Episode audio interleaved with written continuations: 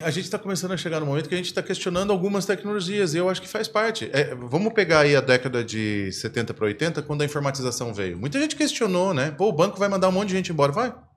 Sim. Mandou. Né? Então a gente acabou usando o computador. Cadê os datilógrafos? Foram demitidos, porque veio o computador, digitação. São transformações, são períodos de transformação. Eu acho que toda tecnologia ela precisa ser analisada para ver o que benefício e que malefício ela traz. Né?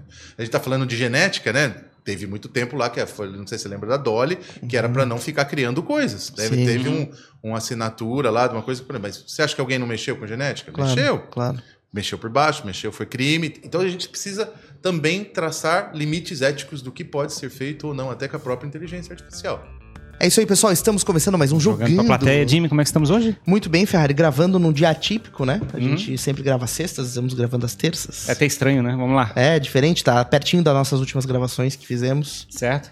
E aí, quem são os convidados especiais hoje? Hoje a gente está tendo uma conversa muito legal, porque a gente vai falar sobre soluções para a área de saúde. E um dos nossos convidados é de uma empresa que já esteve aqui com a gente, né? A Top Med, a Valda esteve aqui com a gente conversando. Hum. E a gente está tendo prazer de retomar esse assunto. Saúde e tecnologia. Saúde e tecnologia, recebendo hoje aqui o Ronaldo Oliveira, que é head da vertical de healthcare da Amazon AWS, né? A Amazon Web Services.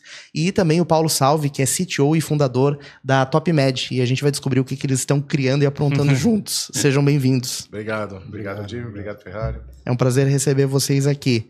É, vou começar por você então, Ronaldo. Vamos falar um pouquinho de como é que a Amazon está olhando para esse mundo de saúde, assim, como é que você chegou na Amazon? É, vamos lá, né? Eu sou uma pessoa, eu acho que eu sou um dos mais velhos da, dentro da Amazon Web Services, né? É importante separar o que é a Amazon Web Services da Amazon Varejo, né? Ah, é? A gente é uma divisão de cloud, então a gente, o Bezos tinha lá, lá por 2005, 2004, fazia Black Fridays, tinha uma ociosidade toda vez que terminava as Black Fridays, e aí ele pensou o seguinte, poxa, por que não alugar uma ociosidade? E aí se cria em 2006 a AWS, que é a Amazon Web Services. Naquela época tinham pequenos clientes, né? Como o Pinterest, um tal de LinkedIn, ah, e a gente começou o negócio lá atrás. Eu me lembro que o mercado todo falava, dizendo que coisa estranha, que uma varejista está tentando entrar no mercado Exatamente. de tecnologia. E tinha aquele serviço do S3, que um monte de empresa de tecnologia começou a Ele nasce no S3, ele vai. O, o S3, para quem não conhece, é o Simple Storage Service é por isso que chama S3, e é o aluguel de espaço na nuvem. Isso a gente está falando em 2006, muito antes de todos os outros serviços que existem hoje, né, de, de storage, e também o EC2, que é o servidor na nuvem, logo depois. Então a gente nasce. Eu entrei na AWS em 2014, estou fazendo nove anos, né? Fiz nove anos agora em 1 de julho. Quase uma década. Eu sou funcionário número 33 na América Latina. Caramba, então, assim, que legal! Comecei, quando a gente começou a operação lá. E já fiz diversos papéis lá dentro da estrutura, sempre cuidando muito da relação da AWS com o mercado e com os parceiros. Né? Eu, eu brinco sempre que a, Amazon Web Service é uma grande loja de e-commerce de infraestrutura. Sim. Então, você passa seu cartão uhum. e usa os storages, os serviços e tudo mais. Mas se você chegar para mim e falar, não, do AWS pode fazer para mim o meu site? Não, para isso eu tenho os parceiros, né? A TopBed é um parceiro de software, ela tem uma solução e a gente trabalha com eles. Como eu tenho outros parceiros que vão construir um site para você. Que dão sentido construir. à nuvem. Exatamente. E como é que funciona essa história de armazenamento em nuvem, de cloud? Assim, a Amazon tem lá um monte de computador embaixo de algum deserto e aí fica tudo salvo lá. Não, não é um deserto. Existem, a gente chama de regiões e zonas de disponibilidade, que são grupos ou clusters de data center. Isso é muito definido. Se você entrar lá no site da AWS e perguntar onde estão localizados, você vai ver, por exemplo, que na América Latina está em São Paulo. Não vou falar onde fica a ah, rua, ah, não posso falar o endereço, até por questões de segurança, para ninguém ir lá atacar, mas eles estão em São Paulo. Como tem um na Virgínia, como tem um, por exemplo, lá em Frankfurt, na Europa. Na verdade, a gente tem em todo aí em torno de uns 28 regiões, e cada região se subdivide em grupos de a, zonas de disponibilidades, são outros clusters separados por mais de 20 quilômetros, que é a ISO 1000, a ISO 2027, alguma coisa assim. 20 quilômetros? elas têm que ter um mínimo de distância. Por quê? Tá. Porque se uma cair, a outra não vai cair junto. Entendi, por né? questões de fornecimento de energia, ou se não acontecer alguma isso, coisa. Por ataque, por incêndio, por meteoro, sempre acontece meteoro. É, quando o meteoro chega, né? Mas esse ponto da segurança é realmente é, é importante, né? Sim. Porque se você for ver que é um servidor que armazena um monte de soluções, por exemplo, tem um servidor de um hospital rodando num, num sistema como esse, e ele sofre um ataque, é uma responsabilidade muito grande, né? As Sim. pessoas devem ir até disfarçadas nesses lugares, né? Sim. Vão com outra roupa, não vão com roupa de Amazon. Não, na verdade, assim, a gente tem uma questão de segurança. Não tem essa. Você nunca vai chegar perto de um grande prédio e vai escrever uma placa bem grande, Amazon Web Service. Sim. A gente preserva exatamente a segurança de falar que aqui tem um data center, mas ninguém vai saber que é ali. Claro. Por questões de segurança. Então, Interessante.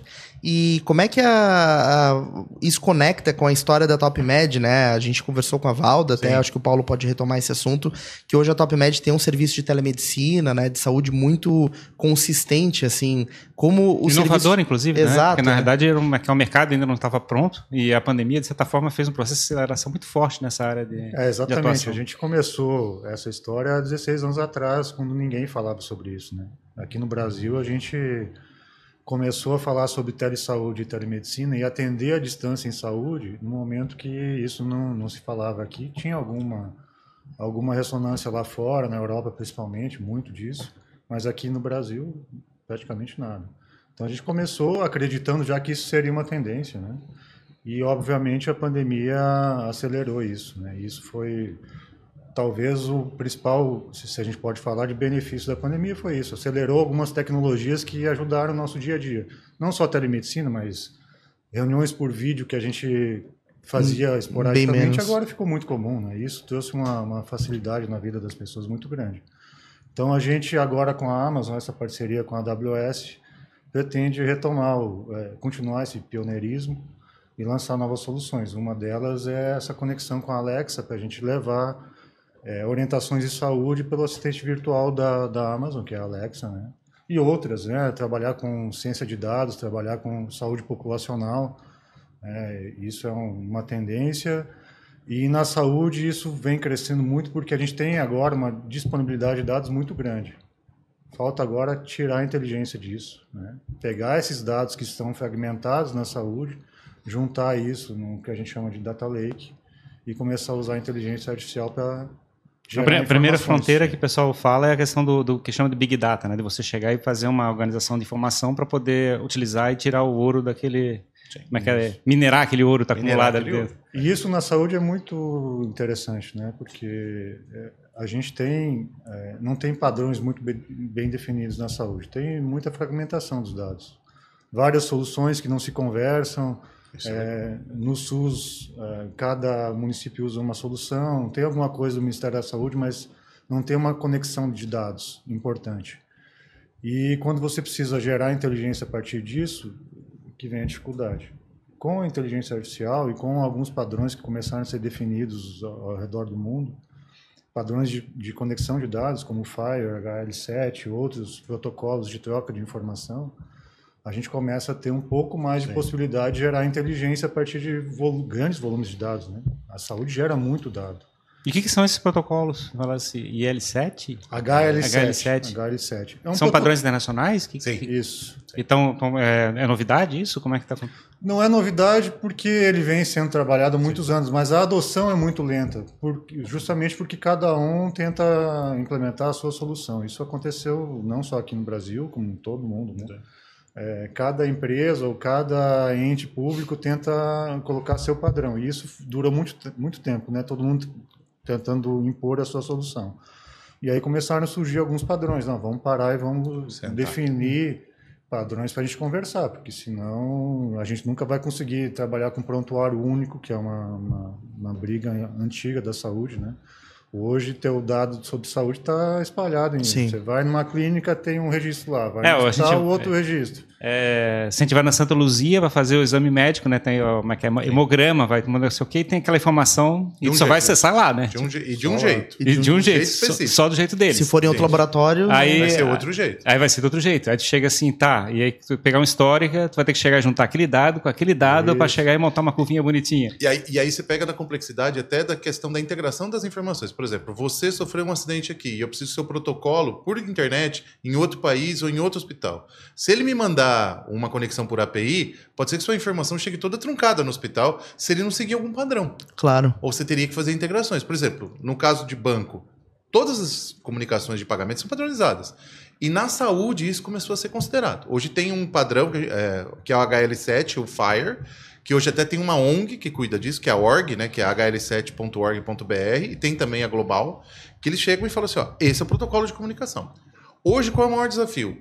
As pessoas criaram softwares. Tem muito legado dentro de hospital, dentro de empresas, clínicas, e elas não seguem esse padrão. Então está sendo imposto até de fora do Brasil para, cara, você precisa se adaptar. O seu banco de dados dentro da sua aplicação precisa seguir esse protocolo. Que, tipo, um exame de sangue vai seguir é, sei lá, uma casa decimal, uma vírgula e mais quatro casas e GW. Sim. Então, você tem que ter padrões. Tem que falar o mesmo idioma. Exatamente. Já começa, vou... já começa com a questão da unidade, né? Exatamente. né? Tipo, lá nos Estados Unidos, mol, aqui é, usa ml. Então, como eu converto ela? Milhas para quilômetros. Até para você saber se a outra, o cara recebeu em polegadas ou era em centímetros cúbicos. Como é que eu vejo isso? Não, imagina o impacto que isso tem, né, no procedimento errado. Mas enfim, então, é realmente isso, essas medidas, elas são extremamente importantes, porque Sim. isso pode fazer um procedimento ser feito da maneira errada, se a informação chegar do jeito errado, né? Não, e até do ponto de vista de economia, de desperdício, né? A gente repete muito o exame porque o médico não tem acesso ao exame feito há dois meses atrás e pede de novo. Isso acontece muito, parece pouco, mas é muito. E na, na saúde privada e na pública. As, nas duas acontece Sim. a mesma coisa. Então, esse aproveitamento da informação também evita desperdício. Né? Eu vou aproveitar para trazer um assunto mais, é, já de cara aqui, mais é, legal para a gente discutir. É, a gente está vivendo esse momento né, em que todos os, os, setores da sociedade estão buscando utilizar dados para melhorar a vida dos humanos. Né? Sim. A gente conseguir prever as coisas e orientar melhor a nossa vida por dados. Né? As empresas já são data-driven há algum tempo, mas essa, isso está cada vez mais latente. É, na visão de vocês, como é que fica o ponto de vista de privacidade das pessoas, principalmente na área de saúde? É, é um ponto extremamente polêmico na saúde, principalmente, que Sim. são dados sensíveis, né? Isso. Mas o que a gente acredita é que tem regras e normativas para isso. Então, empresas que cuidem disso de maneira responsável vai ter é, mecanismos para ter esse cuidado. Né? Tem LGPD, tem várias formas de você preservar a individualidade dos dados. Isso é possível. É claro que na saúde a gente tem que ter muito mais cuidado do que em muitas outras áreas. É, né? imagina se vaza um prontuário, se vaza alguma questão de, então, de saúde, é bem crítico, né? É, pelo que eu conheço da experiência da AWS, é que eles desde, desde o começo nasceram com isolamento de informação, então sempre nasceu nesse, com esse enfoque então, de proteção. A gente traz a questão do isolamento de informação, mas a gente tem um modelo que a gente chama de segurança compartilhada. O que é segurança compartilhada? Eu estou disponibilizando uma nuvem para você com um ISO 27000, com criptografia, mas você tem que usar, né? Então, o que a gente é você tem que construir a sua, a sua aplicação e usar minhas tecnologias como o WAF, um firewall, uma criptografia e criptografar seu banco, esconder as coisas para as pessoas não terem acesso de uma forma. Então, as ferramentas são disponíveis. Exatamente, por isso que a gente chama sempre do modelo de segurança compartilhada. Eu te dou as ferramentas, pelo amor de Deus, use. Sim. Né? Mas a segunda coisa que eu acho importante é quando você usa um, um data center é, de outro, que no meu caso é a cloud minha, eu vou garantir que você tenha, por exemplo, a gente falou de segurança, mas eu, eu tenho uma certificação específica para saúde, que é a RIPA. Então eu garanto que você vai estar lá, usando as ferramentas corretas. Muito mais seguro, às vezes, que você ter lá no seu computadorzinho, no seu desktop, lá na sua mesa. Sim. Então isso a gente sempre fala. E, e, eu acho muito importante a gente trazer esse tema da segurança, porque a segurança hoje, a gente fica muito pensando no celular, mas quantos prontuários em papel o pessoal joga no lixo e o cara vai lá fuçar no próprio lixo do hospital? Claro. Então, a, a segurança da informação LGPD, ela é muito mais do que só a internet, mas ela é física. A hora que você entra, vai ser seu cadastro. A pessoa que tem acesso ao seu documento, ele é, ele tem que ser feito de ponta a ponta, né? E aí, muita gente pergunta, falou assim, mas a AWS tem LGPD? Eu falo assim, eu tenho, e você tem? Sim. Porque você tem que garantir, junto com o processo de informática, banco de dados, servidores, storage, mas também os processos de captação dessa informação e garantia que essa informação depois vai ser descartada da forma correta. Até para se manter fidedigna também. Né? Como é que está é tá a velocidade de armazenar informação na nuvem? Digamos, a pandemia teoricamente acelerou isso, não? Muito. A gente pode começar a falar assim, até. Vou, vou, trazer o tema que eu sempre dou risada, principalmente dentro do hospitalar: é quanto tempo você não vê mais uma chapa? Já pensou nisso ou não? É verdade. Quando você não vê mais uma chapa, significa que aquilo tudo virou imagem. Então hoje tem petabytes e petabytes de tomografias, scanners, tu, tudo isso escaneado lá dentro em imagens em histórias gigantescas. Que muita gente está começando a olhar e falar assim: peraí, se eu colocar inteligência artificial para analisar todas essas imagens e falar, esse cara tem câncer, esse tem algum outro tipo de doença, ele tem um tumor, para aprender e criar algoritmos para isso. Então, esse crescimento foi exponencial. Né? Projetos, por exemplo, durante a pandemia mesmo de Covid, o que tinha de imagem de Covid, que eram as tomografias, foi sim, fantástico no lado de crescimento de imagem, e também fantástico na parte de aprendizado. Mas e é... o lado do, como é que é, da, da, da, parte de saúde, na parte médica, as Sim. imagens não são tão comprimidas, né? Elas são normalmente Elas guardadas são em hall, é, grandes, gigantes, teoricamente, é. porque você está procurando detalhe, né? Você não está procurando a, como é que é, a visão geral. Exatamente. E, então, tipo, os... as imagens dinâmicas são tiradas em série, né? É. Não, não só aquela estática. Então tem muita imagem de tomografia, de tomografia que são muito pesadas. E aí, então tu tens uma quantidade enorme de informações, de imagens e fotos e história da pessoa e teoricamente aquela informação está disponível, só que alguém tem que fazer uma inteligência para fazer aquilo gerar Isso. valor para o pessoal. E é, o que, que a TopMed está trabalhando nesse lado? É, a gente tem agora um investimento muito alto em inteligência artificial também, a gente está tá focando muito nesse lado. É uma tendência do mercado, né? A gente teve mês passado, em abril, em Chicago, no evento da RIMS, né, o Ronaldo também estava lá, em que a parte de inteligência artificial praticamente dominou. É o maior evento de saúde do, do mundo, né, onde lançam todas as tecnologias.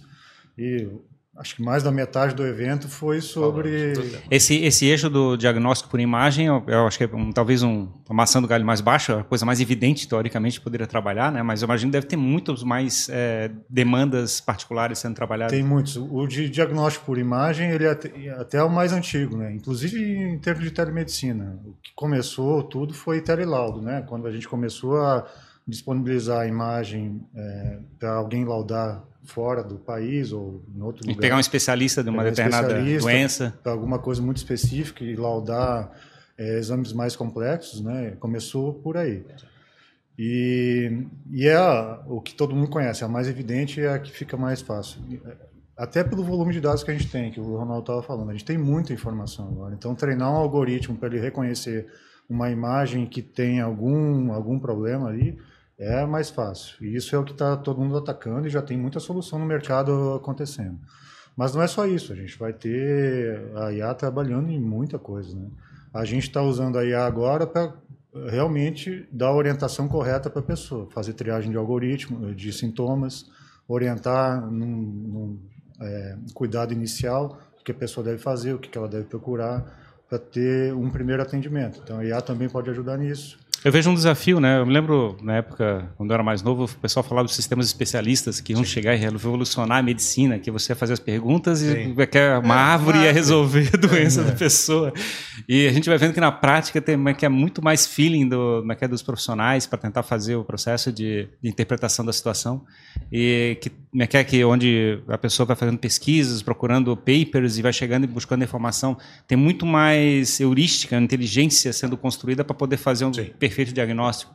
Eu acho que o desafio é exatamente isso, né? Como é que você faz os computadores ajudarem nesse processo? Sim. Eu, eu acho que tem uma questão muito do. A medicina ela muda, né? É, isso também é uma coisa muito interessante. Ela não é estática, né? Uma coisa que antigamente fazia mal e tinha colesterol hoje pode ser que não é mais, porque ela está evoluindo. Claro. Então, como os sistemas também vão evoluir aprendendo com o que está acontecendo, até dentro de diagnósticos, identificação de possíveis fraudes. Porque. Eu, Vamos pensar que o hospital não tem. A gente está falando muito do diagnóstico de doença, mas um hospital ele é composto de otimizações, processos complexos internos, pagamentos, recebimentos. Então, na verdade, a gente entende até que a inteligência artificial ela vai começar no básico, porque o que a gente fala de diagnóstico já é o crítico. Sim. A gente vai começar lá identificando a fraude do cara que fez os dois, três exames sem precisar, ou vai identificar o médico que está passando prescrições erradas, ou alguma coisa de desperdício de material para otimizar. otimizar. a saúde. Aí no caso de organização. organização exatamente. Porque você vai pegar muita informação dos processos internos. E aí você vai evoluindo para os laudos também, para tudo isso daí da inteligência. É, eu imagino que em pouco tempo a gente vai ter um chat GPT da área médica, por exemplo, para auxiliar o médico na tomada de decisão num determinado caso, né? Ele vai digitar lá, ó, meu paciente está com isso aqui, o que, que eu. Qual talvez é o melhor caminho que pode me ajudar nisso? É, a gente já tem bastante soluções parecidas com isso, né? Já tem é, sistemas em que o médico pode consultar para ver qual a melhor prática no momento e tal. É, é, que auxiliam, né? que não decidem Eu nada risada aqui. em relação a isso, não tomam uma decisão final, mas já dão um suporte grande para o Eu médico. tô dando risada aqui porque eu imagino o Google, quantas de consultas ele deve receber. O que, que eu tomo pra dor de cabeça? é errado, né? Então, E brincadeiras à eu- parte, tudo termina em câncer, né? Eu tô tendo uma doença Você terrível. árvore. Porque, queira ou não queira, as pessoas querem se automedicar. Então, eu acho. Daí eu vou também defender a classe médica aqui, porque eu acho isso um problema, né? Tá. Então, a gente tem que também tomar cuidado, nós, como pacientes, né? Não se automedicar, não ficar tomando. E procurar o profissional. E com certeza o profissional, ele. e- Voltamos à questão da atualização, né? Uma coisa que antigamente não fazia mal, hoje faz e vice-versa. E como a gente tem que procurar esse profissional para. Ele... Aliás, a gente estava conversando isso agora até na hora do almoço, como os profissionais hoje de saúde também são orientados a dados. Então, quando você chega num médico hoje e fala assim: ah, doutor, eu estou sentindo essa dor, o que ele vai falar para você? Preciso que você faça esses exames. Para ele coletar mais informações de você, para fazer um diagnóstico correto. Não ficar no empirismo, né? Isso, no empirismo, né? Que era aquele médico antigo que olhava para você Sim. e falava assim: hum, eu acho que você toma um tá chá de com boldo. É, Então, então ele, ele vai buscar mais dados. E esses dados vão alimentar também outros sistemas para tomadas de decisão. É, E- Eu acho que a, a discussão ficou muito tempo base- é, focada em substituição, que não é o caso. Não é Sim. substituir. É suporte, complementar, né? É suporte, é ajudar a tomar a decisão. É, é ter algo ali que complemente já a atuação que o médico tem, o profissional de saúde tem, com inteligência que está disponível para ajudar o paciente. É, É aquele negócio, né? Tipo, é que é? Ah, pessoal, agora qualquer um pode ter uma calculadora, então podemos fazer. Qualquer um pode fazer uma ponte, né? É, Tipo exato, assim, exatamente. Todo mundo tem uma não é calculadora. assim? Não é assim que funciona. Assim. Hoje, o que, que a vertical que você lidera é, tem de projetos dentro da Amazon? É, qual é o principal foco do, do seu trabalho? Então, hoje a gente tem um foco muito grande que é realmente a transformação digital do segmento. A gente vê que o segmento hoje ele ainda carrega muito legado. O que que é o legado? Aquele software antigo que está lá dentro do hospital e o pe- o pessoal tem pavor de mexer, né? Por quê? Porque ele está lá, está funcionando, não põe a mão. Então a gente fica sempre na questão de como eu transformo e trago essa inteligência para o negócio. Então, por exemplo, eu posso citar um case que a gente fez recentemente que foi o Data Lake do Sírio Libanês, né? A Perfeito. gente construiu para o quê? Para apoiar a liderança na tomada de decisões, não só de negócios e processos, como até decisões médicas, como planejamento de compra de remédios e tudo mais. Então, isso apoia a decisão tomada. Não estamos falando de diagnóstico, a gente está falando dos processos internos dentro do hospital, que é um universo caro, com altos desperdícios e tudo mais. A gente tá, tem trabalhado muito perto do Albert Einstein também, principalmente. É, tem um tema que eu sou apaixonado e eu vou falar para vocês porque tem um, um- eu chamo, a gente chama de parceiro de negócio porque a gente não vê só como cliente, a gente trabalha junto com essas empresas para ajudar elas também a res- resolver problemas de outros hospitais, né? É a chama Verstation Versomics, que é genoma. Genoma é fantástico porque assim, o que que é o genoma hoje? Se você lembra lá dos filmes do CSI, você passava um cotonete na sua bochecha, aquele cotonete é colocado no scanner que gera um arquivo de 70 gigabytes. São Nossa. 70 gigabytes. CGTH, GTGTGH. Aí você fala, o que, que é isso? É seu hélice, sua árvore genética. Toda a sua genética está ali dentro. Uhum. Então, você precisa passar por um computador, que é o mesmo computador que faz Bitcoin, que é um FP, não é o processador Intel, é o FPGA ou é uma GPU. Ele vai criar seu mapa genético. Ele vai olhar a primeira linha e vai falar assim: Jamie, humano, homem, moreno, propensão a câncer, talvez Alzheimer. Ele vai fazer um mapa genético. Isso vai te dar, se, se você pegar seu filho, é muito melhor que os testes do, teste do pezinho. Eu posso analisar e criar um remédio para você para prevenir coisas que talvez você um dia tenha. Então, Isso já é humano- realidade. Isso é. E esse ser humano que vai viver 200 anos, porque ele vai estar se prevenindo agora. Mas a genética, se você analisar, ela surgiu agora nos últimos 15 anos. E hoje ela é uma realidade assim, muito barata. Você fazer um- Se você pegar, tem um parceiro nosso que eu também fazer uma propaganda aqui, a Genera, ele manda os cotonetes para sua casa. E ele, você vai ver a questão da ancestralidade, né? Da onde veio os seus ancestrais, né? Ele vai ver a questão da sua pele, ele vai analisar, por exemplo, você pode ter absorção baixa de carboidrato. Não adianta você ficar fazendo regime e falar que você não vai. Não, então você pode comer carboidrato. E aquilo vem no seu teste genético. Sim. Todas as respostas vêm. E também tem um outro lado, né, Ronaldo, que também é. Talvez o nosso, a nossa genética seja a informação mais crítica que a gente é. pode oferecer, porque ela basicamente pode do, é, fazer com que alguém nos permita viver ou morrer, né? Com, esse é o mapa do, das nossas fraquezas, digamos Sim. assim. Sim. Então tem um nível de, de um nível crítico bem Essa muito grande. Essa informação né? é extremamente sensível. Você pega, por exemplo, uma, uma, uma pandemia, né? Eu posso desenvolver algo que afete só pessoas com essa brecha Sim. genética, né? Isso, aí. isso e já teve essa discussão. Então isso é, é realmente é um avanço bem maluco, né, da humanidade.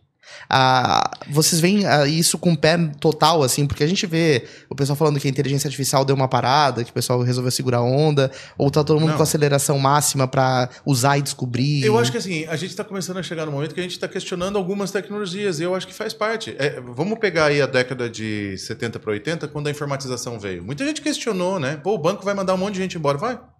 Sim. Mandou. Né? Então a gente acabou usando o computador. Cadê os datilógrafos? Foram demitidos, porque veio o computador, digitação.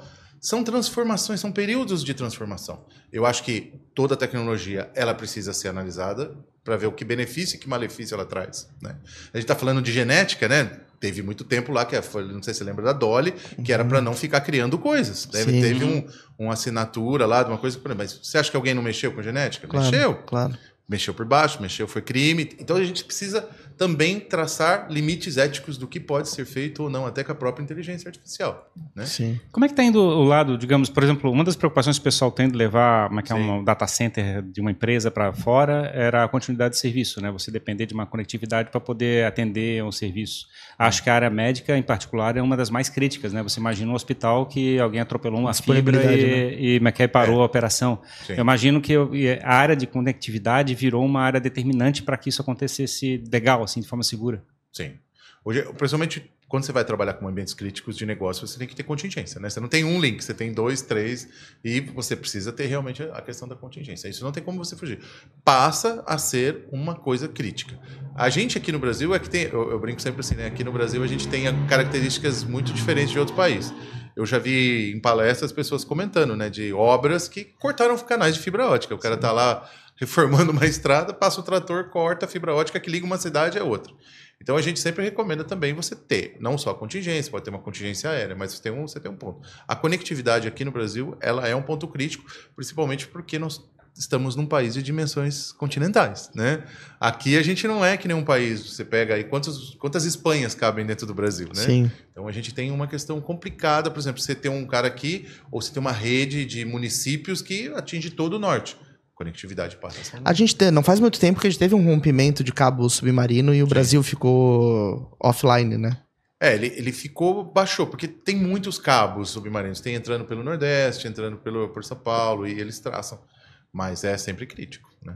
É. Aqui em Florianópolis a gente teve um, um case né, que é romper os, a energia elétrica Isso. que chegava na ilha. Mas ó, conhece, a gente tem uma região em São Paulo, então vocês fiquem tranquilos que não vai ter esse tipo de problema. Mas é engraçado também sobre olhar sobre o outro ponto de vista, né? Sim. Porque um hospital é, também tem um data center lá, é, tem, é, tem problema de filtração, tem problema de, como é que é, de, de disjuntor mal, mal é, dimensionado, tem, tem um monte de outros problemas que também prejudicam a continuidade de serviço lá. Exatamente. Então, na realidade, é uma troca e e, uma troca teoricamente para alguém mais especializado para manter a continuidade. É, quando você pensa em estruturas de data center, você sempre vai pensar o que a gente chama de espelhamento. Você não pode ter um servidor, você tem que ter um servidor, de novo, 20 km de distância, né? Brinquei Sim. com esse mínimo 20 para você conseguir ter qualquer problema, um, um terremoto, uma tempestade. Então você garante que um vai ficar ativo.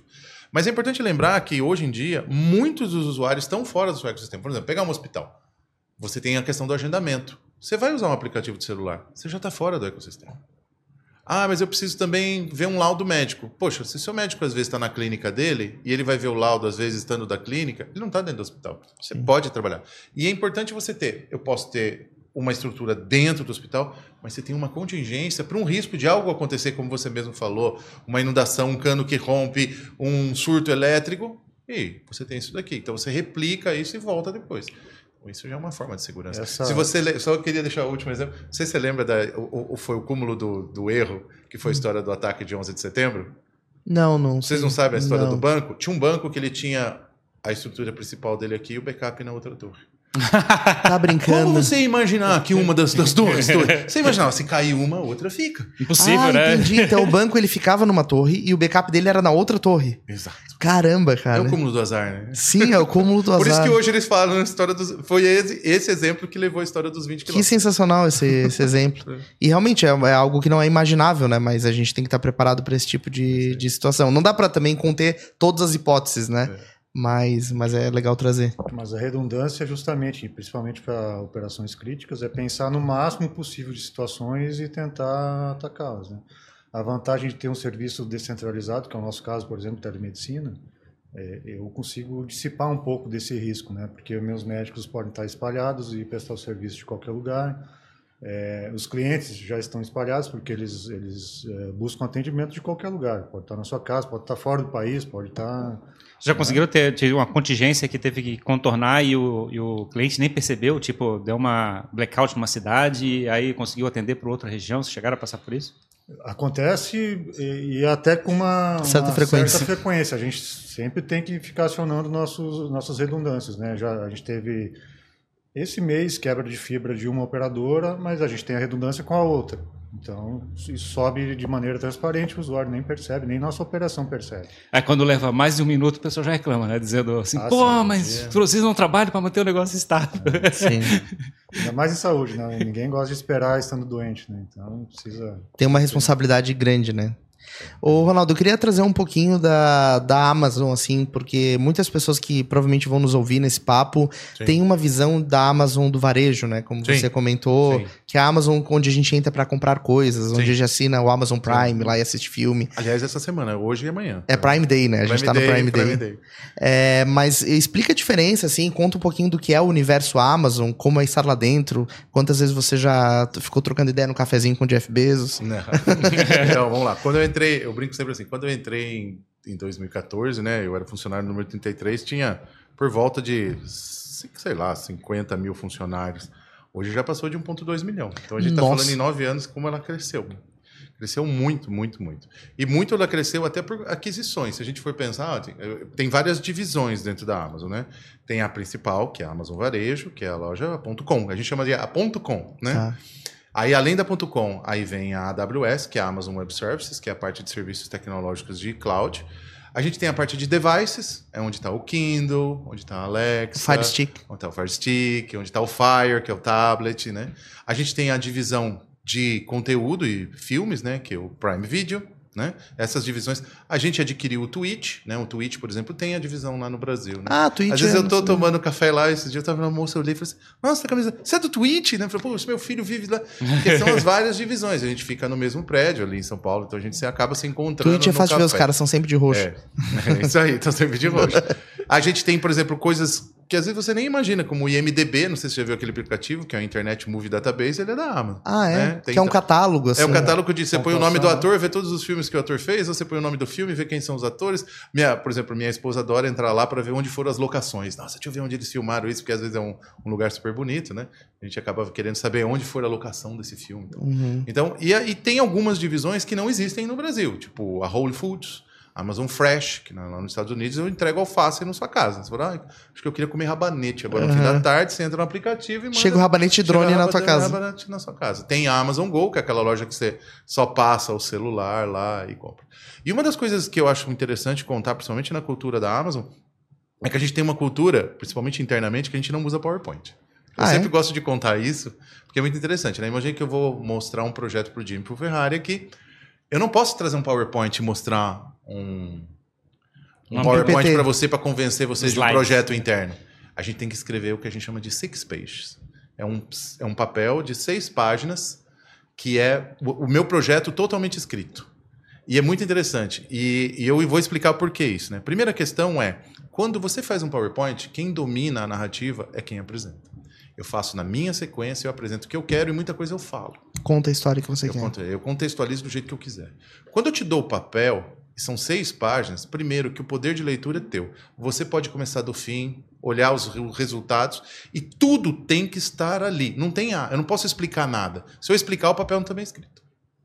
Então você tem que estar lá os números, por que do projeto, quais os resultados do ano passado, por que, que esse projeto é bom, o que, que ele vai trazer de resultado. Tem que estar tudo escrito ali, quais as regiões que ele vai trabalhar, por que, que ele deve existir, quais são os clientes, por que, que eu vou resolver esse problema do cliente, qual a oportunidade. E o mais, ele vira uma prova física. Né? É um contrato, Porque amanhã um você fala assim, não, mas é que você falou isso na apresentação. Não, não falei não. Ali não, tá tudo detalhadamente ali, naquele papel. Então a gente detalha muita coisa. E uma outra metodologia que eu, que eu até comentei Mas, na é- hora mas do é almoço, só, porque- desculpa, pode falar. tem que fazer no papel, é, na Six hora da page. apresentação ou ele faz antes? Normalmente, quando você vai. Imagina que vocês vão, a gente vai fazer assim: ó, vamos fazer um projeto de um podcast. Ai, quem vai ser os clientes focos? Quantas pessoas você estima? Eu disse, eu tenho que escrever o paper. Tá, na- antes da apresentação. Antes da apresentação. Na verdade, assim, eu chamo uma reunião, chamo todo mundo que está aqui. Eu posso ou digitalmente enviar ou entregar um papel na mão de cada um de vocês. Ou vocês mesmos imprimem e trazem. Não, já li, já, Uhum. já li, já tenho minhas dúvidas. E pô, tem gente que lê antecipadamente, tem gente que lê na hora. Manda o six pages para todo É, mundo. exatamente. E aí, quando as pessoas chegam, elas vão criticar ou vão aprovar esse projeto. Se ele for muito bem escrito, você fala, pode tocar. Aí é onde que libera o budget, vamos construir isso. Por exemplo, pode ser desde a construção de um data center novo, como pode ser a construção de um novo projeto. Até a Amazon, o nascimento da AWS, nasceu de um six pages. Caramba, então, mas assim, a dinâmica é preparar isso e ler em conjunto com as pessoas que estão. Então É você que, vai assim, não- apresentar. você não escreve. Eu vou até contar para você. Primeiro que você tem que escrever em inglês e tem que ter muito dado. Normalmente você passa por 10, 20 drafts, né? Você lê, compartilha com o Jim, depois eu compartilho com o você, Nossa, tá faltando informação aqui, Ronaldo, isso daqui não tá bem escrito. Não, volta, porque senão não vai ser aprovado. Às vezes eu compartilho com 6, 7 pessoas antes de... Eu, por exemplo, agora estou escrevendo um paper de um projeto que eu tenho uma ideia que tem foco em Data Lake. Eu tenho que escrever, provar, falar por que os números do ano passado, explicar por que, como, porque qual o resultado que eu espero. Então é bem interessante. E aí, na dinâmica da apresentação, é não usar nenhuma imagem de apoio. é não- só oratória e. É só oratório Hum, numa sala de reunião, todo mundo debatendo o que está escrito no papel. Como se estivessem revisando o roteiro de um filme, assim. Exatamente, Atores revisando aí, o roteiro de um filme. Exatamente. Que legal, uma dinâmica bem diferente, É, né? é curioso porque a gente, eu, pelo menos eu gosto de fazer uma apresentação, eu gosto de botar slides para ter imagem, para suportar uma narrativa. E a, a imagem, teoricamente, faz um impacto emocional, né? faz a pessoa Isso. trabalhar. Então, se você chega e não tem essas ferramentas, você tem que usar só a tua Só expressão corporal e a tua habilidade de comunicação, a tua retórica, né? Só Sim. tens essa ferramenta, teoricamente, para encantar as pessoas. Não, você não usa nem retórica, porque ela tem que estar ali dentro. Mas é louco, é interessante isso, porque na verdade uma apresentação tu consegue induzir as pessoas muito fácil, né? É, Tu- se, você, tiver inteligência emocional, você faz. Exato, tu você vende um projeto de milhões de dólares num, num slide. E nesse papel é mais- bem mais difícil de conseguir fazer isso, né? E ele é muito mais concreto. Isso é uma coisa que veio uma cultura desde o início da Amazon, da cabeça do Jeff Bezos, isso é ou, do Bezos. Isso é ou, Bezos. ou veio depois? Não, Não, veio isso dele. é, isso é desde os primeiros dias, é. Até a gente tem frasezinhas dele, né? Que é is always day one, né? Que é sempre o dia um. É sempre Uhum. uma startup. Por que a gente fala que é sempre dia um? Que você não pode achar que é burocracia, aceitar. Você não pode aceitar as coisas. Você tem que estar sempre com aquele espírito de querer inovar, trazer o novo. Eu, por exemplo, sou eu sou considerado bem chato, porque eu, como eu sou o dos antigos da, da AWS, eu falo, não, não. A pessoa, não, não, tem que aceitar. Falo, Não, tem que aceitar, não. Always, always day one. É, tem que brigar. a tem que trazer- é, a gente tem que sempre trazer. As pessoas às vezes, se acomodam, né? E qual que é a visão da Amazon sobre o mercado brasileiro? Assim, você falou que foi o número 33 da América Latina, A gente mas começou aqui no Brasil, né? começou no Brasil. Sim, tanto que antes do México, o primeiro e-commerce fora foi. Quando eu comecei em 2014, não tinha- a gente só vendia Kindle. E livro eletrônico, não tinha o livro físico. Sim. Naquela época que ainda existia Siciliano, Saraiva, né? Cultura. Isso a gente tá falando em 2014. E ó, olha o que aconteceu nesses nove anos. É, de não fez nem transformação. 10 anos ainda, né? Não faz nem 10 anos. E É, O mas- mercado fala- modificou O totalmente. pessoal falava assim, a hora que a Amazon chegar aqui, vamos comer o mercado inteiro aqui. Que eu acho que o legado... É? É, você vê, mas não foi assim também. Não, não foi, eu sei, mas é, é é, eu acho que teve algumas dificuldades o processo de é que é, se adaptar à legislação brasileira, como é que é, tem nota fiscal e coisa parecida, tem um monte de exigências para teoricamente montar a loja. Mas na hora que ela se posicionou, ela foi um, muito impactante, assim, tinha um processo de entrega rápida, é, baixo custo de frete, tinha uma, todo uma, uma- uma- um processo de É. entrega que, que, é, que, o mercado não estava acostumado. Essa parte forma. logística é muito louca, assim, né? Porque hoje, por exemplo, pra mim, uma das referências de logística é o Mercado Livre, assim. Eu acho Sim. muito... A dinâmica de logística é muito louca. Tu vê as vans andando, vê avião. E, e eu imagino que o desafio de logística da Amazon nos Estados Unidos é bem diferente do desafio de logística no Brasil, né? Sim. Pra entregar É, esse eu, eu, serviço. eu, particularmente não posso falar sobre a ponto .com, até por questões porque Sim. eu sou de uma outra divisão e Sim. essa é outra. Vou falar Mas mal, eu então, posso vou falar falar, eu posso falar como consumidor. Eu acho que toda a entrada da Amazon, ela fez uma mudança na visão de logística. Que antigamente a gente aceitava muita coisa porque era como era, de novo, né? Sim. Sim. Ah, aceita? Não, que aceitar o quê? E- Claro. E, quando a Amazon entrou, ela subiu a barra. Que a gente fala, raise the bar. A gente subiu a barra. E todo mundo subiu junto. E foi bom isso. Se você analisar friamente hoje, você tem entregas de um dia para o outro. Sim. Que antigamente não existia. As coisas demor... Antigamente você aceitava um Sedex, demorou uma semana na sua casa. Hoje você não aceita. Sim. Então a gente hoje, como consumidor, ficou até mais, vamos dizer assim, mais Mal exigente, acostumado. mal acostumado, porque desde 2014 muita coisa mudou na visão de Esse, esse lado do enfoque do cliente que eu acho uma, uma- que é disruptivo da posicionamento que a Amazon Sim. faz, né? De chegar e ter essa percepção, né? Até acho que comprou as Apples, que era uma Isso. outra referência É. também sob o ponto de vista de atendimento ao cliente. É, acho que a gente não, digamos, nos últimos cinco anos, assim, que a gente teve uma mudança drástica na percepção da, de como é que era uma entrega perfeita, vamos dizer assim, sobre o que, que é Sim. uma, uma empresa entregando uma experiência completa, desde logística, desde como é que é, da comunicação, do suporte. A gente até um tempo atrás a gente estava incomodado, mandava Sim. reclamação pro cara, mandava um e-mail falando, como é que é, ó, não entregaram e não sei o quê, tá, É, e problema teu agora. Então, a, a gente, eu posso falar uma, uma coisa que é muito interessante. É, o nosso maior valor dentro da Amazon chama-se Customer Obsession. A gente é obses- obcecado pelo cliente. E obcecado pelo cliente não porque eu quero fazer tudo de graça para o cliente, mas porque eu quero resolver o problema dele. E eu quero entender ele na totalidade. O que, que ele quer, né? E tem problemas na cabeça. E a, a Top Med tem os clientes dela, vocês têm os clientes de vocês. Mas se você analisar seu cliente, tem coisas que ele nunca vai mudar. Vou falar em termos da ponto .com aqui. Todo cliente de varejo vai querer preço baixo, entrega rápida ou conveniência Uhum. e uma seleção de produtos legais. Que é o melhor dos mundos, né? É, exatamente. Mas o resto é meio, né? Se é loja, se é e-commerce, se é o estacionamento na porta da loja, se é uma entrega com. Mas você, esses três coisas não vão mudar. Não abre mão, né? Não. É, Se vai ser no aplicativo do celular, se amanhã vai ser em realidade virtual. Esses três não vão mudar. Então, Como é, como é que a mudar, Top né? Med vê o lado de é de fazer uma satisfação perfeita para o cliente?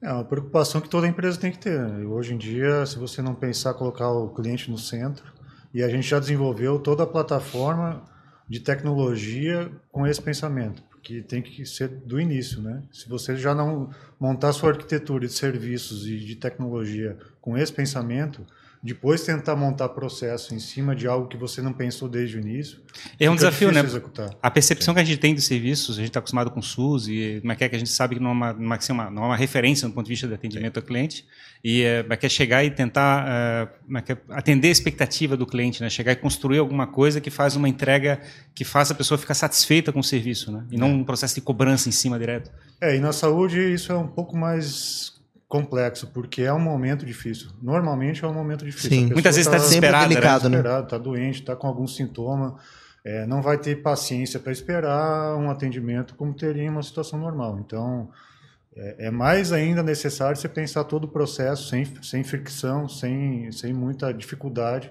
para que ele tenha o atendimento mais rápido possível. E possa ser encaminhado quando, no caso da telemedicina, a gente não consegue resolver tudo é, com telemedicina. Em alguns casos eu preciso encaminhar. E é até responsável fazer isso. Claro. A Valda até contou um caso de uma senhora que foi salva pela telemedicina, né? Que ela estava numa situação numa casa distante, assim, teve um atendimento e aí ela foi orientada, você precisa procurar um médico agora que você está infartando, alguma coisa assim. Tem muito. A- telemedicina ela ajuda em, em- em duas vertentes principalmente. Para aquele que é urgente, é um atendimento mais rápido. Você pode estar para ter pelo menos a orientação de saber que aquilo é urgente, né? Porque muita gente não sabe. Sim. E aí você vai ter uma primeira orientação ou uma ligação, ou um atendimento por vídeo que é na hora. E também para as coisas mais simples, ela, ela pega as duas pontas, né? Quando é algo de emergência, a gente consegue encaminhar mais rápido e fazer a pessoa, que foi o caso dessa senhora, Sim. entender a situação dela e ime- imediatamente procurar um auxílio, porque senão não ia dar tempo, né? Isso cai na discussão de fabricar um time que se importa realmente com a, Maquia, com a satisfação da- das pessoas que você está servindo, né? Que eu acho que é o Totalmente, desafio de você chegar e dizer assim, Maquia, mas esse, é o meu, esse não é meu trabalho, eu não, estou sendo pago para fazer isso, né? Teoricamente. E aí você tem que chegar e dizer assim, cara, teu trabalho é fazer o que o cliente ficar é, perfeitamente satisfeito. Isso foi um desafio que a gente enfrentou ao longo dos anos, porque eh, como a telemedicina aqui no Brasil é nova, eh, esse assunto está um pouco recente, mas a gente já está há muito tempo. Tem muita gente que acha que fazer atendimento em saúde à distância é simplesmente colocar um vídeo e conectar as duas pontas. Isso é, é Definitivamente não é, muito- né? Não é isso. Você tem que ter muito treinamento, porque as pessoas, os profissionais nem sempre estão preparados para atender por vídeo. É uma forma de atendimento diferente. Então a gente foi ao longo dos anos desenvolvendo todo esse know-how de como treinar as pessoas para atender das, dessa forma, quais são as restrições, o que, que pode ser feito, o que não pode, né? todo o protocolo de como atender, como encaminhar quando necessário. Isso a gente foi aprendendo e foi desenvolvendo. Aprimorando. Sempre pensando no cliente no centro. Como é que a Amazon fabrica um time que se importa? Então, primeiro eu acho que assim, eu queria só segmentar. Né? Quando a gente fala em saúde, até é muito mais do que se importar com o cliente. Você tem missão, né? Claro. Tá salvando vida, né? É, é uma coisa muito mais Não é um produto que atrasou, né? profunda. Não é um produto que atrasou, é uma pessoa que você salvou. É uma vida. Que... Você tem que se importar com aquela pessoa. E aí o Paulo falou uma coisa importante: aquela pessoa tá com dor, ela tá com raiva, porque a dor que ela tá sentindo, e às vezes ela não consegue nem explicar direito tudo que ela tá sentindo. Então, realmente, isso é um desafio deles. Hoje na Amazon a gente não faz isso. A gente tá focado em varejo, ou a gente está focado na parte de cloud, né? Então a gente não tem isso. Não aqui no Brasil. Mas fazem diretamente É, através as dos Isso, parceiros. mas tem um ponto de contato interessante aí, Sim. porque a obsessão é, do cliente pela Amazon Varejo, né? É. Conecta muito com a obsessão da Top Med no paciente. Gente. E a AWS tem que ajudar a Top Med a cumprir essa Isso, obsessão. exatamente. Então é um B2C, B2B, B2C, Sim, né? exatamente. B2B, B2C. Então, por isso que a gente está falando muito dessa parceria. Parceria porque eu vou garantir que aquele data center vai estar disponível, vai funcionar, para ele conseguir fazer o bom atendimento àquele paciente que está passando por um momento de necessidade. Né? Então, acho que a telemedicina hoje, ela, ela rompe essa... Eu, eu acho muito legal a telemedicina, até porque eu vivi isso na pandemia. Quem de nós... Você não podia ir no hospital, você ia se infectar, você não sabia se estava ou não. Então, Sim. o primeiro atendimento você fazer pela televisão, pelo celular, pelo seu computador. Então, isso está salvando muita vida, está ajudando pessoas a não ter que se infectar em um hospital. Então, que é- E, e são várias formas, né? A gente fala muito de telemedicina pensando na teleconsulta simplesmente, mas tem muitos serviços que, que usam atendimento à distância em saúde. Tanto esses receptivos, que a gente chama, quando o paciente nos procura, isso com médico, com assistente social, com psicólogo, que está crescendo muito, a saúde emocional é, algo que está é. tá muito em voga, né? Porque as pessoas estão realmente precisando muito de atendimento em Sim. saúde emocional. A gente cuida muito do físico e deixa de cuidar do mental, né? Do Isso emocional. É, é uma demanda crescente e cada vez mais importante na, na saúde. Mas tem, tem também ah, usar isso, a, a inteligência e a possibilidade de conectar à distância para fazer monitoramento ativo, por exemplo.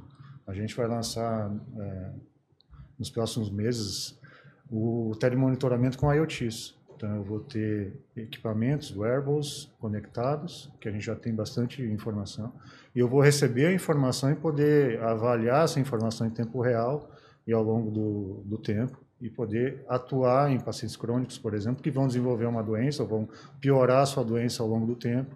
Eu posso atuar Esse- antes esse- e resolver. Esses wearables, eu tô, eu tô olhando, eu tô verificando o que o pessoal tá fazendo na China, os, como é que a gente começa a olhar, os relógios, os equipamentos, Isso. Pulseiras. é, pulseiras, aí mede temperatura, mede não sei o quê, mede batimento cardíaco, vê os negócios. Sim. A gente vai ficar como é que é, 24 horas sendo acompanhados né, pelo, como é que é, por computadores e inteligências Sim, artificiais. é.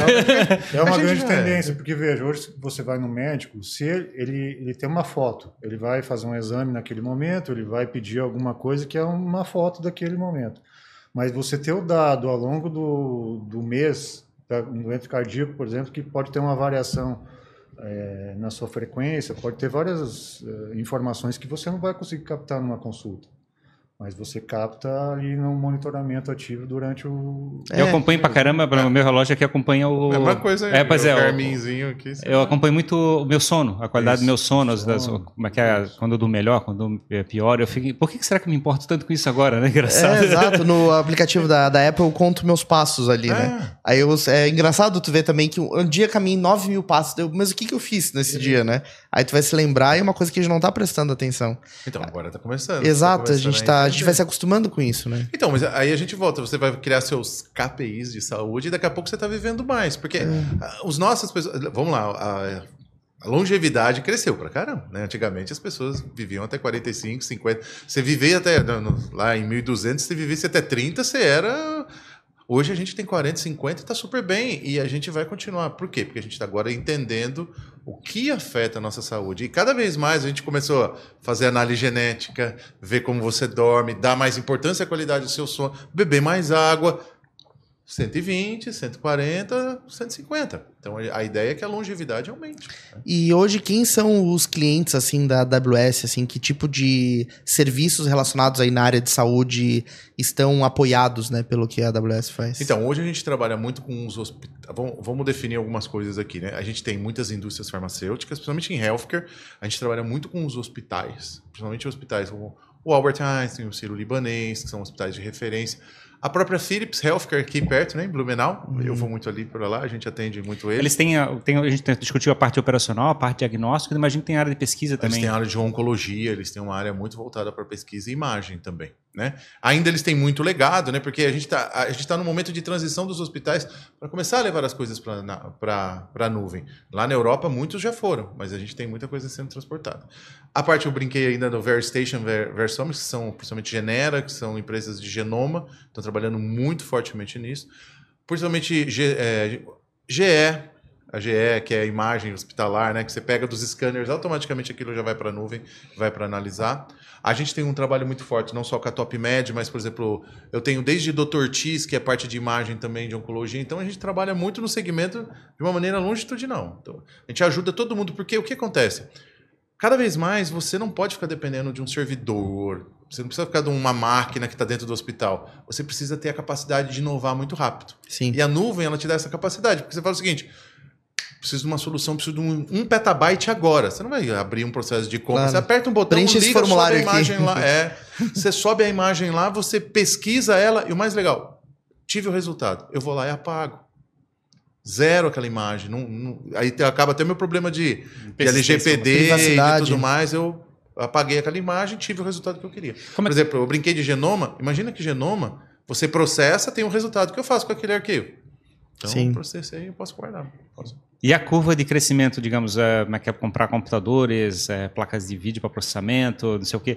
Como é que é, a Amazon ela tem que chegar, a AWS no caso, tem que chegar Sim. e começar o tempo todo a fabricar, como é que é a base, imagino que é um processo lento de compra de equipamentos, você tem que fazer uma curva de, de previsão de crescimento. Assim, né? é, e aí, no outro lado, tem alguém trabalhando para fabricar demanda, que eu acho é. que é um desafio. Nossos hardwares, principalmente, são projetados para a AWS. A gente tem uma, o hardware nosso que ficam nos racks, que ficam as placas mães, com os stories. São, a gente já chegou num, num montante de hardware suficiente que eu posso bater nos fabricantes numa Itachi. Você fala, eu queria não sei quantos petabytes de storage e ele vai fazer um produto voltado para a gente, para a performance que a gente exige. Então, que legal. Tem, e a gente tem um planejamento disso daí. A gente hoje tem desde processador Intel, NVIDIA, e a gente começou a lançar o nosso processador. A Amazon comprou uma empresa em Israel, que é o Graviton. Então eu tenho um processadores ARM.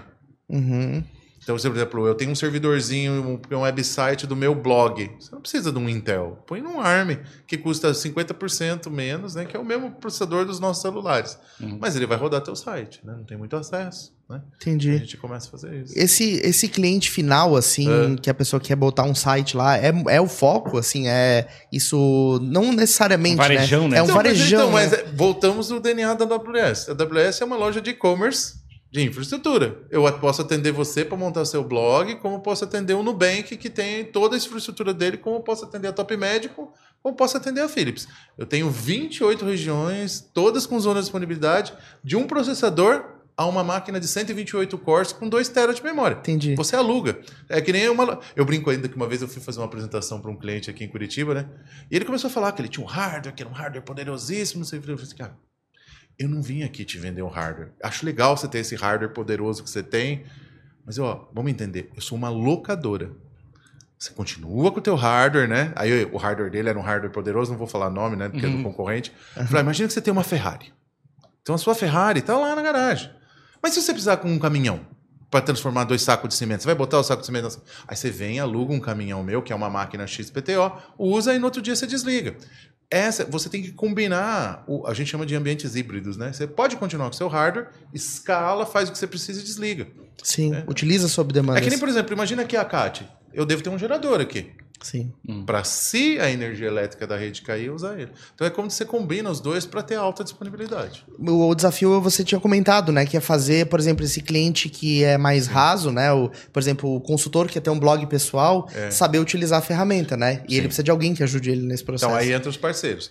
O parceiro ele pode desenvolver algo customizado ou ele pode usar uma solução pronta como a TopMed. Sei lá, você tá aqui, sei lá, um Wix da vida. O cara vai lá, cria no Wix, mas Tem muitos Wix... desses que são. Eles É, usam a clientes própria AWS. AWS. É, e é a otimização de recursos, né? Por que, Sim. que a TopMed resolveu fazer parceria e ir para a nuvem? É, eu tenho lá, eu tinha antigamente muitos servidores.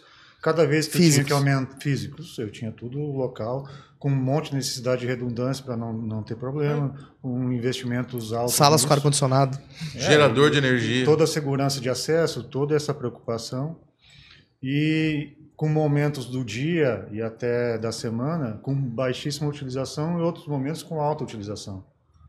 E aí eu não otimizo o recurso, porque eu tenho que dimensionar sempre para o alto. Né? Claro, para não desperdiçar recurso. né? E para não Na derrubar nuvem, seu não. cliente. Sim. Na nuvem não, na nuvem eu consigo fazer essa otimização. Então, é muito, além da segurança e da alta disponibilidade que eles garantem, eu tenho essa escalabilidade que Sim. otimiza recursos. Então é muito mais inteligente. Lembrando que outra coisa, eu brinquei das 28 regiões, nada impede também da manhã Top Med falar, pô, eu queria expandir para Europa. Ela pega, pega a aplicação dela, joga lá pro meu data center na Espanha e o meu data center na França. Em E já está lá, né? Com baixa latência e já começa a funcionar. Essa visão de você ter escalabilidade global é muito interessante. É, o mundo fica sem fronteira, né? Sim. Vocês é, comentaram, a gente acho que passou rapidamente pelo projeto construído em conjunto, que vocês estão lançando. Sim. Contem pra gente um pouquinho mais disso. É, a gente tem duas, duas vertentes principais é, nessa parceria com a Amazon. Tem uma que é usar a base de dados ou bases de dados é, em saúde para gerar inteligência. Então, é trabalhar a inteligência artificial em cima de base de dados para gerar conhecimento. Insights. Né? Insights, gerar conhecimento, tomar decisões inteligentes em cima de dados que a gente não conseguiria estruturar ou não conseguiria ver padrões numa situação normal. A gente vai usar a inteligência que a Amazon desenvolveu para fazer isso. E no caso são bibliotecas de software ou coisa assim? Ou... Porque, na verdade, assim, a gente tem. Vou, vou fazer, vou fazer a história, o storytelling inteiro do- da inteligência artificial, né? Imagina que meu amigo Paulo aqui, que ele é top médio, ele tem todo esse atendimento, como ele faz atendimento, os tipos de doença, como eu faço receptivo, às vezes até as gravações dos clientes falando, né? A gente vai começar a construir primeiro um ser um lake. O lake é, eu vou jogar tudo isso, né? É um lago de dados, né? Não é uma poça, mas é um lago. Ele vai crescendo com vários tipos de informação, áudio, imagem, isso, e a gente vai começando a depurar aquela informação. Aí a gente vem com a ferramenta de inteligência artificial. Hoje a gente tem um estúdio que a gente chama de SageMaker, que você pode começar a criar os padrões, mas a gente está lançando um produto que chama-se Bedrock, que ele já é, ele varre e vai buscando as correlações e vai trazendo inteligência recheando aqui. Então a ideia aqui é a gente começar a olhar não só para a TopMed, mas criar talvez um- uma coisa da inteligência populacional para ajudar na tomada de decisão, numa decisão maior, né? Do tipo, qual o tipo de doença por região, qual o tipo de tratamento. Então você começa a ajudar não só a TopMed a criar indicadores, mas também melhorar a operação. Perfeito. Perfeito. E a outra vertente é que a gente tá, vai falar mais hoje à noite no evento é sobre a conexão com a Alexa. Né? A gente vai lançar é, um serviço de orientação em saúde pela Alexa. Legal. Bacana essa experiência. Eu lembro minha família tinha um livro Médico da Família, né? Aí minha mãe ia lá consultar. É, e agora a gente vai ter isso no Alexa. Tô sentindo falta da minha Alexa aqui. É, a gente tinha Alexa no A outro gente, na, estúdio. outra, no outro estúdio a gente tinha uma Alexa que controlava toda a iluminação, as Isso, luzes, ligava a Isso, TV e então, coisa aí a parecida. Alexa vai, a gente vai ter várias fases isso, um, tem uma fase inicial que vai ser lançada agora, que é orientações e triagem de sintomas básicos, né? É um pouco mais simples. Numa segunda fase, a gente já pretende entrar com atendimento, né? Quando quando for possível fazer isso, a gente transbordar o atendimento da Alexa, que vai fazer a primeira orientação, um atendimento em saúde com um profissional, quando for necessário. Então, a gente vai fazer isso em várias Eu, fases. eu tenho visto assim, tanto a inteligência artificial, pega metaverso, essas coisas todas, né? Assistentes pessoais. É, cada empresa está fazendo a sua iniciativa, né? Tá uma corrida assim de cada player criando o seu próprio projeto. Em algum momento vocês acreditam que vai existir uma unificação disso? É, porque hoje um usa uma plataforma, outro usa outra, e às vezes é, isso não conversa entre si, né? É, eu acho que da- das grandes, não. Acho que a gente vai ter opções. Eu acho que até é interessante ter algumas opções em, em relação a isso. Agora, é, não faz sentido para quem é de médio ou pequeno porte desenvolver inteligência artificial. Tem muita coisa à disposição já hoje e a gente pode usar parceiros para isso. Claro. Como a gente vai usar a da Amazon. Não, não faz sentido eu investir, apesar de ter desenvolvimento de software dentro de casa, é, investir numa equipe de IA para fazer algo que já está desenvolvido Claro. com parceiros que têm muito mais capacidade para isso. Então, é, isso foi falado, inclusive, muito no evento lá em Chicago Sim. também, né?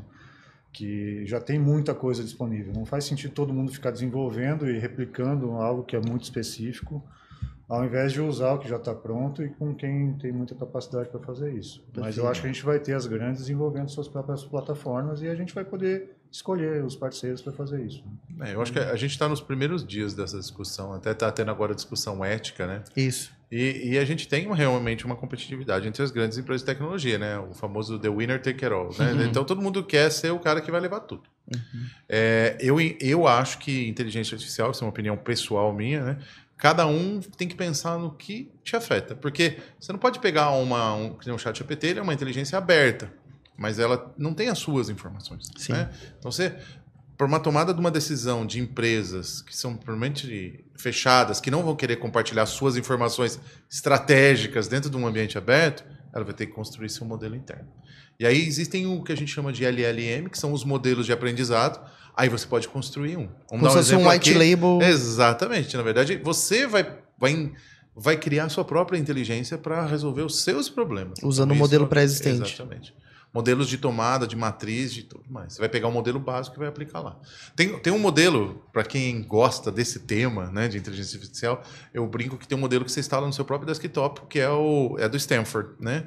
Chama Alpaca. Então você baixa um modelo, ele tem gigabytes. É aparente da Lhama. Um, é, tem que ter uma, uma GPU poderosíssima e aí você instala no seu desktop. Então, você testar. É, e aí você pode pôr os seus arquivos e fazer ele aprender o que você faz. Responder seus e-mails, né? Quem sabe você não cria o seu próprio Jarbas, né? Para fazer Nossa, interessante. é. E hoje, é claro, a AWS aluga cloud, esses, todos esses multisserviços, mas Sim. existe é, algo como eu alugar uma IA, assim? Então, a, o que a gente está falando é de que você construísse a IA. Eu tenho um estúdio, é como se fosse o seu estúdio aqui para a gente fazer podcast. Eu tenho um estúdio para você criar sua LLM, sua, tá. seu modelo básico. Mas né? vocês não oferecem um modelo para eu trabalhar em cima dele. Não, aí eu deixo o parceiro criar o modelo. Entendi. Porque eu, que eu, eu sou uma pessoa que fornece ferramentas. Tá. Eu sou, de novo, um e-commerce de infraestrutura de ferramentas.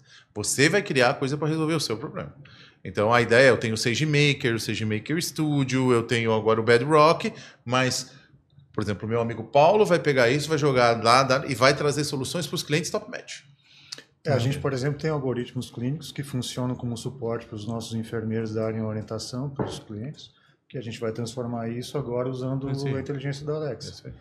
E aí a Alexa vai fazer esse papel no modelo mais simples interface. e isso depois vai evoluindo até a gente chegar num E também o modelo do atendimento, até do próprio atendimento ele começar a melhorar, né? A gente começa a ver. Vocês, conseguem, vocês conseguem ver o que deve estar caminhando do ponto de vista de ação proativa em cima da saúde das pessoas? Porque, digamos, assim, a gente vai fazer um, tem um problema, a gente liga para o médico, faz um atendimento, teleatendimento ou coisa assim, sempre resolver um problema. Mas, é, digamos, a gente está falando agora do wearables, né, de equipamentos que ficam analisando sono e coisa Sim. parecida. Então, mas é, o computador daqui a pouco vai ter um pouco mais de inteligência sobre o que está acontecendo com você. E, de forma proativa, ela pode começar a tentar conduzir é, ou é, alguma coisa para melhorar a saúde mental, ou saúde é, do corpo, induzir a pessoa a fazer atividade física. É. Como é que vocês veem esse lado de chegar e o computador tentar controlar o ser humano? É, eu acho que não, não é uma questão de controlar, e sim de, de quebrar a cultura e gerar o interesse para olhar para aquele lado com informação, né? É o que a gente estava falando antes. A gente agora começa a ter um monte de informações e começa a se preocupar com isso. Você não se preocupava muito com o teu sono antes. Aí você começa a ver no wearable que ele te dá informação aumenta teu interesse em se cuidar e dormir melhor. Sim, sim. É, não é que, é, não, ele não vai chegar e mandar, ele vai te convencer que é importante fazer, é óbvio. Você vai começar a ver aquilo, vai ver que não dormiu bem na última semana, você vai começar a se preocupar e vai. E aí vai quebrando melhor. a cultura aos pouquinhos e você vai evoluindo, né? É claro que a parte de profissionais da saúde ou de serviços de saúde vai te dar o suporte complexo disso. Você vai ter uma, um vislumbre do que a precisa, interpretação, né? Mas o, o serviço vai continuar sendo importante para que você tenha a complexidade bem aplicada, né? Senão fica muito raso, né?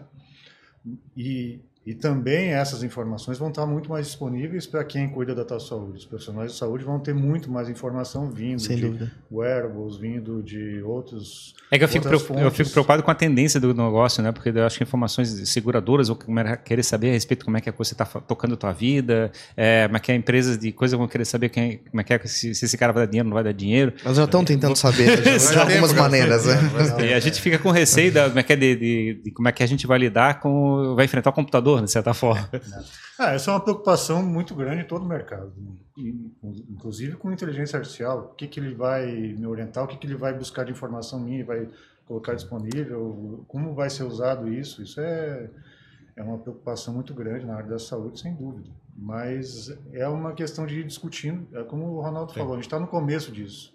E é importantíssimo discutir e decidir que caminho a gente vai adotar. É, tem uma camada tecnológica, mas tem uma camada de governança e cultura que isso. precisa ser trabalhada para construir a maneira como a gente vai lidar com tudo isso, é. né? É porque a cultura vem um pouco depois da tecnologia. A gente cria a tecnologia e depois vai... depois a gente vai ver nos é erros. Joga a tecnologia e fala assim, ó, briguem. É, vai, vai acontecer isso aqui agora. E é assim que acontece. A gente vai discutindo e vai, vai tentando colocar normas e e conceitos para saber como a gente vai usar melhor a tecnologia. É, eu, eu, brinco sempre assim, a gente que é mais velho, né? lembra do bug do milênio, o mundo vai acabar, não acabou. É. E a gente vai errando e acertando e vai vendo os limites éticos e os limites de governança claro. também. Até você estava falando coisa dos wearables, eu dou muita risada, porque os wearables hoje já ficam assim, ó, você está dois, duas horas sentado. É. Vai levantar, vai dar uma caminhada, Sim, né? Sim, já manda Ele na nossa vai, vida. Já vai mandando não, na sua vida. Ainda está dando choque, só é, treine. Daqui a pouco Mas vai sair uma tá- chicotada tá... dele assim, vai, levanta. Levanta, levanta, levanta. Então já tem muita coisa. Aliás, já, acho que o próprio Apple Watch, ele já, se você tiver uma queda brusca, ele já. É, ele faz ligação avisa, de emergência, né? O, seu, o iPhone também. também o iPhone também. Então tem isso também, quer dizer, cada vez mais, e a gente está no começo disso. Imagina daqui a 5, 10 anos. Na, na sua visão, Ronaldo, imagino que você se conecte muito Sim. com os heads da tua mesma área Sim. globais, digamos assim, né? Os Ronaldos espalhados é. pelo mundo. E você vê o Brasil. É claro que a tecnologia caminha muito junto globalmente, mas o Brasil ele tá on time, ele tá atrasado, ele tá na frente, tem como é que você vê assim que a gente está caminhando em relação? O suspiro ele é grande porque o Brasil são muitos Brasis, né? Sim, Quando a gente sim. pega o Brasil, você tem desde um Einstein em Sírio que é igual qualquer hospital em qualquer lugar do mundo, mas você vai para outras coisas do SUS e cidades que você claro. vê que a gente está igual a África ou a Índia. Sim. Então a gente é muito dispar nessa questão, principalmente hum. a questão de como eu levo para pequenas cidades a tecnologia, porque ela não tem dinheiro para adquirir nenhum computador, né? A gente já, eu estava discutindo com uma empresa, não vou citar nomes aqui, mas a empresa falou, Ronaldo, o cara não tem um desktop que preste dentro do hospital. Ele não tem dinheiro para pagar o software para estar lá. Como é que você vai fazer um atendimento se ele não consegue nem fazer a captação da informação? A gente tem um problema muito hoje grande, assim, que ainda existem muitas questões sobre a. Olha se tem cabimento que eu vou falar. Sobre o uso de tecnologia em hospital. Não estou falando do hospital do Sírio, do Einstein, aqui, de Blumenau. Eu estou falando de hospitais, às vezes, nos grandes rincões. O próprio enfermeiro tem um celular mas o hospital não tem um sistema de tecnologia. Porque às vezes o pessoal não vê valor na tecnologia. É mais fácil comprar. O hospital é tão carente, tão carente, que na hora de ele tomar uma decisão entre comprar uma, uma máquina de tomografia ou comprar remédio, ele fala, pô, eu compro o sistema depois. Sim. E é uma questão mais de verba, de dinheiro. É, então, exato. É, é, um, é um desafio, né? Então, assim, eu vejo coisas no Brasil, como eu falei aqui, sobre genética, genoma, que estão na alta classe, que estão assim igual qualquer lugar do mundo. Você vai no melhor hospital de Nova York, você vai ver a mesma coisa. A mesma coisa. Em compensação, você vai em algum lugar que você fala assim, caramba, cara, na África acho que está melhor, né? Nessa cidadezinha do interior aqui, que tem um médico que não tem uma tomografia, não tem uma... Então talvez o nosso desafio não seja estar up to date com o que está acontecendo. Isso Sim. a gente já tem possibilidade. É Isso. É talvez buscar um nivelamento Exatamente. da tecnologia. É o nivelamento do uso da tecnologia na saúde. Uhum. Então por isso que, por exemplo, eu aplaudo muito as iniciativas de telemedicina, porque você consegue aproximar pessoas, às vezes, num grande rincão longe, que ali ela não teria acesso. Uhum. Mas com um celular, com uma... Então isso vai trazendo mais próximo. Então ela resolve barreiras. Perfeito. Show, Sensacional, né? Baita, baita conversa, assim. Isso. A gente fica muito contente, né, de receber vocês e agradece pelo tempo, pela disponibilidade de vir, porque, querendo ou não, o público que nos acompanha aqui é um público de empreendedores, de pessoas que estão inovando nos seus negócios e buscam inspiração dos nossos papos, né? E a gente faz um esforço máximo para entregar isso, para ver que tecnologias que muitas vezes parecem distantes já estão acontecendo e existe oportunidade para isso, né? Então, obrigado, Ronaldo, obrigado, Eu Paulo. Agradeço pela vinda. O pessoal que quiser acompanhar, assim, as redes sociais de vocês, não sei se vocês têm iniciativas de conteúdo ou falam sobre isso, né? Sobre o trabalho de vocês, quem quiser se conectar, por onde pode fazer. LinkedIn, Ronaldo Oliveira, pode procurar Ronaldo Oliveira AWS, eu tô lá. Legal. Mesma forma, paulo.salve. LinkedIn. LinkedIn. LinkedIn. Legal, então a gente vai deixar aqui na descrição os LinkedIns de vocês para o pessoal poder seguir, se conectar, Sim. acompanhar. Não viraram influenciador digital do Instagram ainda, Pois então. é. Não, não posso. não posso. não pode. Não pode falar de IA no TikTok, Ronaldo. Não, a gente evita essas coisas. Ainda com dancinha ainda. É, pois é, pois é. dancinha. Olha que tem um espaço aí pra ser preenchido.